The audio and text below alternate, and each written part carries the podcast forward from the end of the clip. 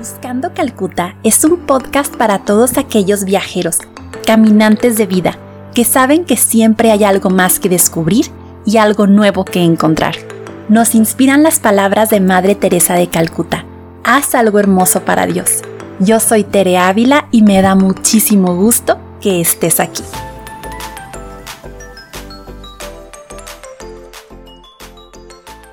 Hola, hola, bienvenidas, bienvenidos a el último capítulo oficial de esta primera temporada de Buscando Calcuta.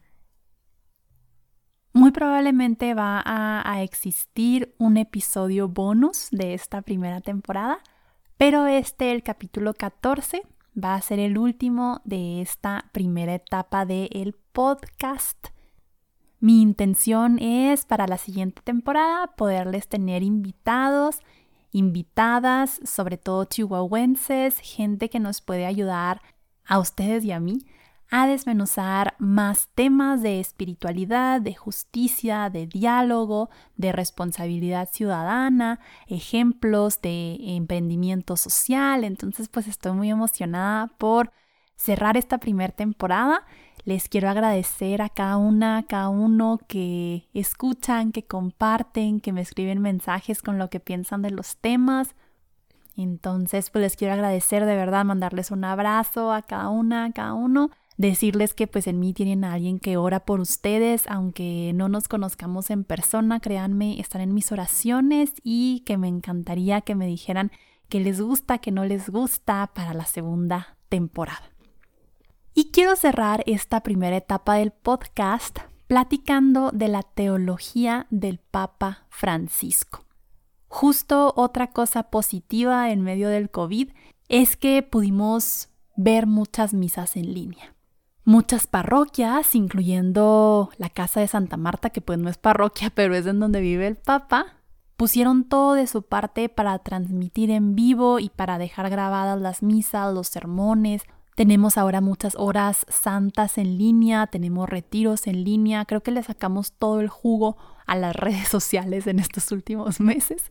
Y pues al estar en casa, yo tuve la oportunidad, así como varios de ustedes, de ir a misa con el Papa Francisco, de escuchar sus homilías, y es con lo que quiero cerrar esta primera temporada.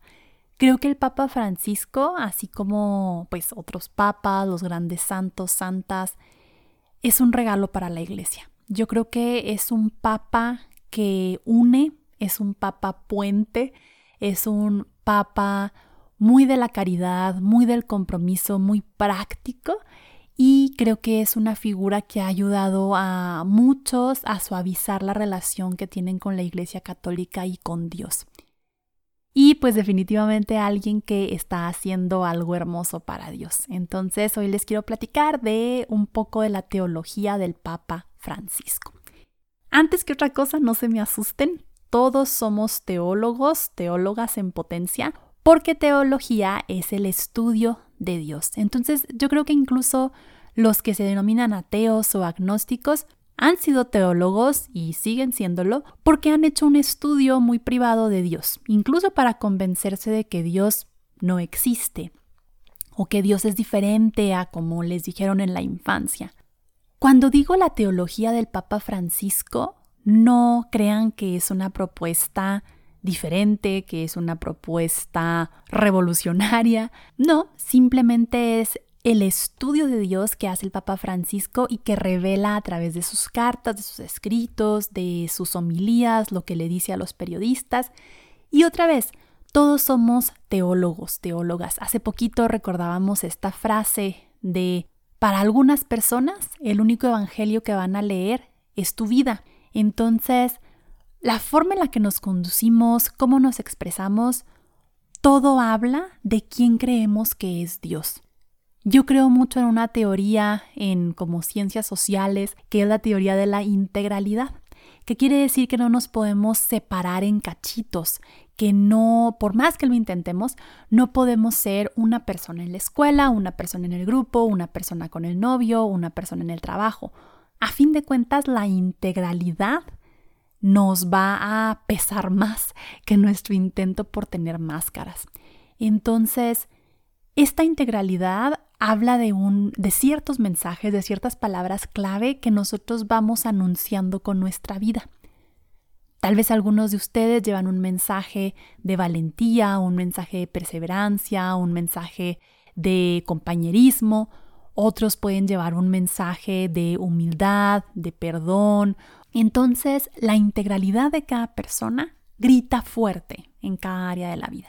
Y es lo que quiero platicarles sobre el Papa Francisco en este capítulo. De seguro, tú cuando recién se eligió al Papa Francisco, a Jorge Mario Bergoglio como Papa, hubo varias declaraciones que estuvieron en los medios y que siguen estando por semanas. Declaraciones que nos empezaban a dar luz de quién era el Papa. Y quiero empezar el podcast recordando tres de estas declaraciones. La primera, y que es de las primeras palabras que dice el Papa ante la audiencia en la Plaza de San Pedro, es recen por mí. Recen por mí. Está hermoso porque esto nos habla de humildad, para empezar.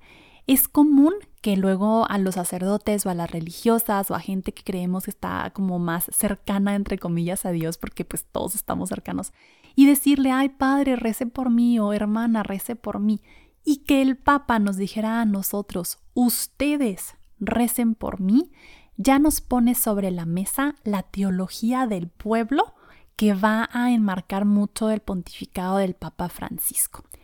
¿Qué es la teología del pueblo? Y la voy a estar eh, referenciando, no sé si se dice así, a lo largo de los siguientes minutos. La teología del pueblo es la mm, creencia teológica, es muy sencilla, pero a la vez es muy reveladora, que todos somos parte del pueblo de Dios. Y a lo mejor me estás escuchando y me puedes decir, Tere, eso es obvio, o sea, todos somos parte del pueblo de Dios, pero hay luego corrientes o ideas que consciente o inconscientemente nos pueden mover lejos del concepto de pueblo de Dios. ¿Qué son estas ideas? Cuando creemos en una jerarquía muy acartonada cuando creemos que tenemos que ganarnos el amor de Dios, entonces todos estos elementos no serían propios de una teología del pueblo. La teología del pueblo habla de una hermandad, de una fraternidad entre todos los hijos e hijas de Dios. Y esta fraternidad va más allá de una pertenencia institucional o incluso, y esto puede sonar un poco fuerte, pero incluso más allá de los votos públicos o privados que hemos hecho. Antes del Concilio Vaticano II había mucho la creencia de que las personas que eran obispos o que eran cardenales pues eran más que los laicos. Y aún tenemos como mucho de esto en nuestra vida como católicos que valdría la pena revisar. Ojo, para nada estoy diciendo que los sacerdotes o que las religiosas no tengan un llamado único, un llamado precioso. O sea, yo no me cansaré de decir que, por ejemplo, las misioneras de la caridad es una vocación sublime, pero por más intenso que se escuche, las misioneras de la caridad o los sacerdotes o los seminaristas no son como que una casta superior a los laicos. Eso es bien importante. Todos somos pueblo de Dios y todos vamos como ayudándonos unos a otros. A mí me ayuda mucho la frase de Madre Teresa de Calcuta para entender esto, que es, lo que tú haces yo no lo puedo hacer. Lo que yo hago tú no lo puedes hacer. Pero juntos podemos hacer algo hermoso para Dios. Dios quiere que nos desarrollemos al máximo de nuestras capacidades y eso incluye el reconocernos parte del pueblo de Dios. Y eso se refleja con esta petición del Papa de recen por mí. O sea, yo soy parte de ustedes, estamos todos en este barco y realmente la oración de intercesión de unos por otros es de las cosas más bonitas que podemos hacer. Entonces, bueno, esa fue la primera frase del Papa Francisco. Segunda frase que dice el Papa que nos ayuda a entender cómo va a ir enmarcado su pontificado. La Iglesia no es una ONG. ¿Qué es una ONG? Es una organización no gubernamental. Ejemplos de ONGs, Greenpeace, Médicos Sin Fronteras, Amnistía Internacional, etc. Las ONGs hacen labor social, hacen trabajos para promover una sociedad más humana, más justa, más armoniosa, pero no están ancladas necesariamente en la fe y en Jesús. Y eso también puede ser una tentación fuerte, creer que como iglesia solo estamos llamados a las realidades terrenas, a no creer en una realidad espiritual, en una realidad que va más allá de este mundo. La iglesia no es una ONG. La iglesia funciona porque Jesús trabaja a través de ella, a través de cada uno de los miembros de la iglesia, que somos todos los bautizados. Incluso Karl Rahner iría más allá y hablaría de los cristianos anónimos. Y el rollo aquí es que tenemos que reconocer que la iglesia es divina, en el sentido de que Dios está presente en medio de ella caminando con su pueblo. No somos una ONG porque no creemos que son nuestras fuerzas. No es una especie de pelagianismo donde entre más yo me esfuerce y entre más haga yo campañas de recaudación y entre más funde escuelas en zonas necesitadas, mejor va a ser la iglesia. No, sino en la medida en que más escucho la voz de Dios, vamos a ser una mejor iglesia porque Dios es el centro de esta institución. O sea, no estamos hablando de una institución humana, estamos hablando de un poder divino que actúa en medio de ella. Tercera frase del Papa Francisco, que también nos ilustra mucho su pontificado, ¿quién soy yo para juzgar? Le hacen esta pregunta a los periodistas al Papa Francisco en relación a la comunidad LGBTQ. Y el Papa Francisco dice, si alguien está viviendo su vida de la mejor manera que sabe, con amor, ¿quién soy yo para juzgar? Y estas tres frases son muy reveladoras porque, como decíamos en el capítulo pasado de Más allá de las etiquetas, si nos quedamos con una de estas frases, por ejemplo, si nos quedamos con que la iglesia no es una ONG, podríamos decir, no, el Papa solo le interesa lo sobrenatural, la vida espiritual, el cielo, y aquí que nos hagamos garra, no le importa la migración, la pobreza, las cárceles, etc. No, si vemos a el discurso del Papa como una integralidad, nos va a dar más luz de lo que quiere regalarle al mundo y lo que quiere transmitirle a la iglesia. Si vemos, por ejemplo, nada más solito el mensaje de quién soy yo para juzgar, a lo mejor hay ciertos sectores que pudiera fascinarles esta idea de pues no hay que juzgar a nadie y cada quien que haga lo que quiera, pero también podríamos caer en un, en un estilo de vida muy individualista, muy de pues cada quien. Pero el quién soy yo para juzgar nos lleva a acordarnos de muchos pasajes en el Evangelio, por ejemplo, el de misericordia quiero, no sacrificios, y que a fin de cuentas, como también hemos dicho en el podcast, hay un Dios y no soy yo. Entonces, pues que Dios juzgue los corazones, que Dios conozca, que Dios conoce realmente nuestras intenciones en nuestra vida y yo simplemente me dedico a dar un testimonio de lo que Dios ha hecho por mí, me dedico a hablar de amor, me dedico a hablar de humanidad, me dedico a hablar de solidaridad y que Dios haga lo que tenga que hacer. Esta tendencia de controlar todo, de tener una especie como de cuadernito donde dice los que van al cielo y los que van al infierno, ha sido muy dañina a lo largo de la iglesia, de la historia de la iglesia.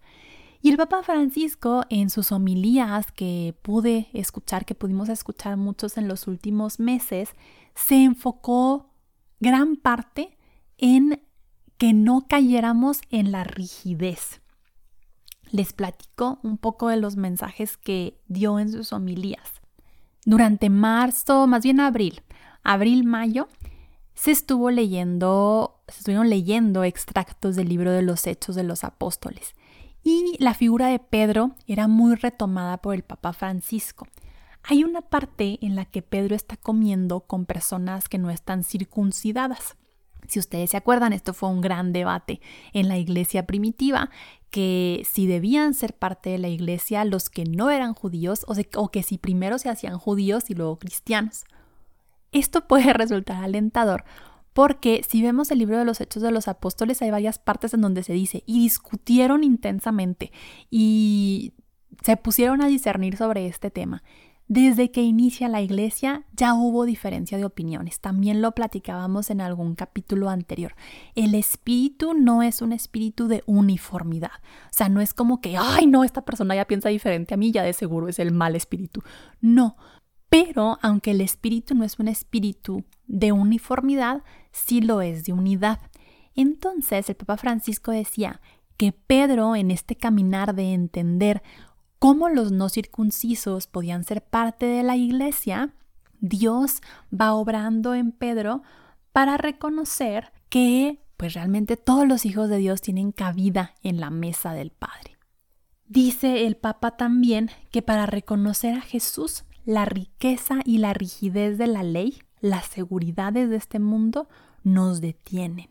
Y él habla de cómo la desviación del cristiano es olvidar que todos pertenecemos a un pueblo de Dios, porque el cristiano no es elitista, el cristiano no es una persona de élites, una persona de privilegios. El cristianismo es la conciencia de que todos, todos, también los que no me caen bien, también con los que no piensan diferente a mí, todos somos parte del pueblo de Dios. Ahora, con este ejemplo de los hechos de los apóstoles, decía el Papa, muchas veces la rigidez de la ley nos da una seguridad falsa, porque empezamos a apoyarnos en lo que creemos que Dios quiere, o sea, que seamos una especie de justicieros, policías, defensores de la ley, y no en dejar que Dios sea Dios. El Papa Francisco dice, no se apoyen en la seguridad de la rigidez de la ley, o sea, no basen su religión, no basen su espiritualidad en quién se puede acercar a comulgar y en quién no, o en quién puede pertenecer a los grupos de la iglesia y quién no, quién puede servir en un grupo y quién no. El cristianismo va más allá de eso. El cristianismo es abrirse a la luz de Jesús. Y nos dice el Papa, no tengan miedo, no tengan miedo a abrirse a la luz de Jesús. En la medida en que nos abrimos a la luz de Jesús, vamos descubriendo una paz interior. Y esta paz interior no es para quedarnos nosotros muy tranquilos en nuestra casa platicando con Jesús y olvidándonos del mundo. Decía mucho el Papa también, la paz es fecunda, la paz se multiplica para los demás. Y también nos recordaba que el Padre es glorificado cuando producimos mucho fruto. Entonces, también que se nos quite la idea de que venimos al mundo para ser chiquitos, que venimos al mundo para no hacer mucho ruido, para sobrevivir. No, venimos al mundo para vivir en plenitud y ayudar a otros a que vivan en plenitud. ¿Cómo se ve eso? Se ve diferente para ti y se ve diferente para mí. Pero el Padre es glorificado cuando damos mucho fruto, por eso tiene sentido el que el cristianismo no sea una religión de élites, una religión exclusiva, una religión de solo los bien portados, porque entonces, ¿qué clase de fruto estamos produciendo? Un fruto que se pude, Dice el Papa, una iglesia que se mira a sí misma es una iglesia enferma. No podemos ensimismarnos tenemos que mirar hacia afuera, mirar a donde hay una necesidad, mirar a las personas que están sedientas de evangelio, a las personas que están sedientas de conocer a Dios y llevar nuestra vida como evangelio.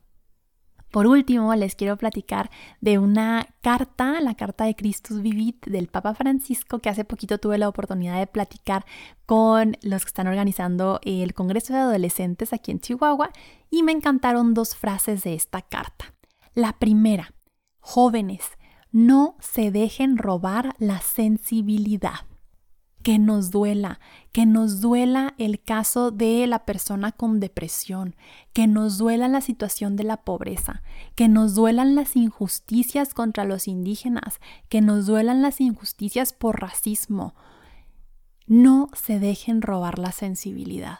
Y esta sensibilidad puede ser que produzca lágrimas, puede ser que produzca en nosotros una sensación de impotencia. Y quiero cerrar con esta otra frase del Papa, que es, hay realidades que solo se pueden ver bien a través de las lágrimas. El Papa Francisco no nos está diciendo que seamos unos, unas estatuas que sigamos una ley rígida, que em, nos preocupemos nada más por nuestra salvación individual, el Papa nos dice volteen a ver a su alrededor, voltea a ver al amigo que te necesita, voltea a ver a la persona que se siente excluida, llora junto con ellos, porque a veces solo a través de las lágrimas podemos ver esa realidad. Y, claro, invitar a Jesús, permitirle a Jesús que obre a través de nosotros, obre a través de la iglesia de nuestros grupos para poder restaurar esta tierra, para que sane los corazones que están destrozados, para que vende las heridas y que la gracia y la paz de Jesús lleguen a través de nosotros a los demás. Y bueno, ese es un poco de la teología del Papa Francisco a través de mis ojos. Te mando un abrazo, gracias por llegar hasta aquí. Nos vemos en el capítulo bonus de la siguiente semana y que tengas muy bonito día. Dios te bendiga.